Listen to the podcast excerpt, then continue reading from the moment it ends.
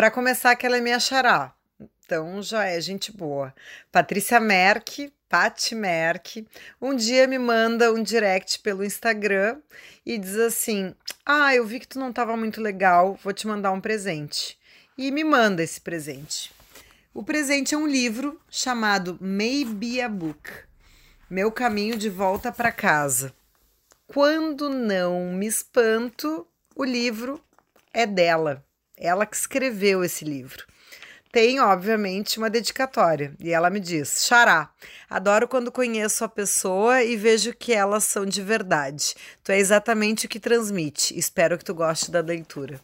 Pois essa leitura foi completada em pouquíssimos meses. De 2 de setembro a 21 de novembro de 2018, a Pat Merck sentou e escreveu pela primeira vez um livro, ou maybe a book. Agora, aqui no podcast, eu vou ler para vocês uma partezinha que é muito legal e certamente vai fazer a gente pensar um pouquinho.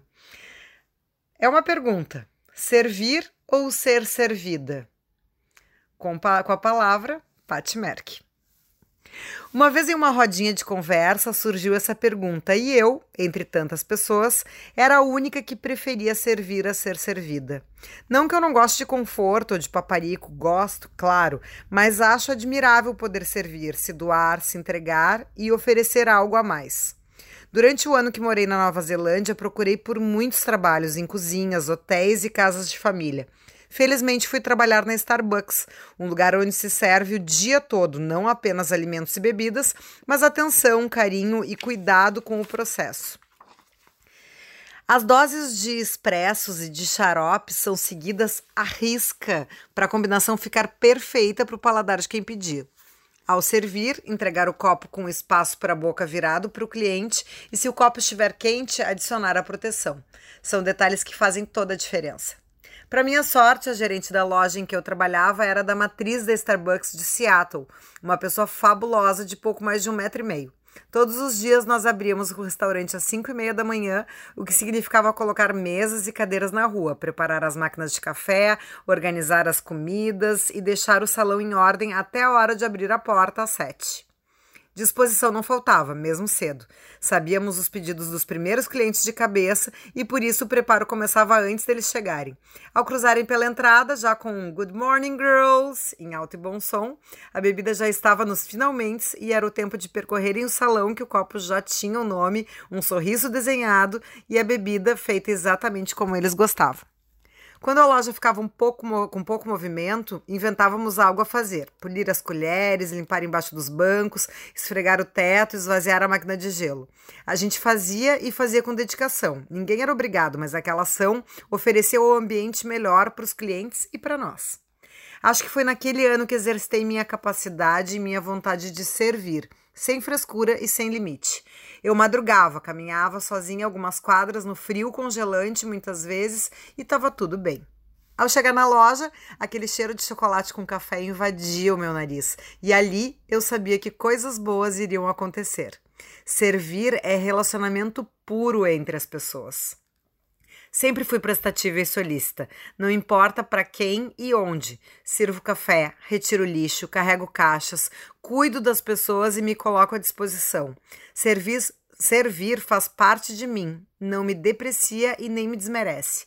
Na verdade, acho admirável pessoas que servem, que têm a humildade de se disponibilizar para alguém, que oferecem seus ouvidos sem olhar para o relógio e para o computador, que aparecem na sua casa só para ficar ali do lado ou que dão aquele abraço apertado e duradouro quando te encontram.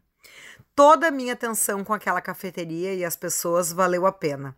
No meu último dia, os clientes, junto com o gerente e os meus colegas, fizeram uma festinha de despedida, onde recebi cartinhas, cupcakes com confeitos coloridos e um bom número de souvenirs.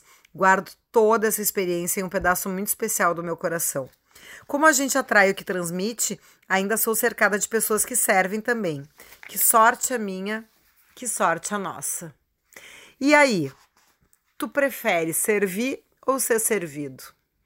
A gente precisa parar e analisar isso de vez em quando, né?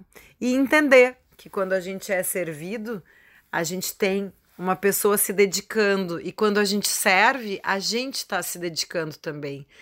Essa quarentena, todos esses dias, esse espaço de tempo que a gente teve por obrigação, certamente está fazendo a gente analisar mais o quão bom é servir, o quão bom é ser servido. E não precisa ser que nem a Paty que diz: olha, eu prefiro ser servida e ponto final. Pode sim servir e ser servido. A Paty também certamente adora quando alguém faz alguma coisa por ela, quando alguém chega e entrega esse copo de café com o nome cheinho, fazendo uma analogia ao Starbucks, né? Quem não gosta? Então, que a gente entenda que a nossa posição pode estar de um lado e de outro, que a gente se coloque no lugar das pessoas cada vez mais e que a gente entenda que num momento podemos sim ser servidos, para no outro momento servir ainda de forma melhor e com mais amor e gratidão pelo que já nos serviram. Essas são algumas palavras minhas em função desse texto bonito da Pat Merck e eu vou postar capa do livro para que vocês conheçam ela e o arroba também, porque esse livro não tem para vender em todos os lugares, livrarias e, e, e, online. Esse livro é só com ela, porque ele é maybe a book, mas certamente ele é uma lição de vida. Valeu, Pati, valeu, Xará e até a próxima.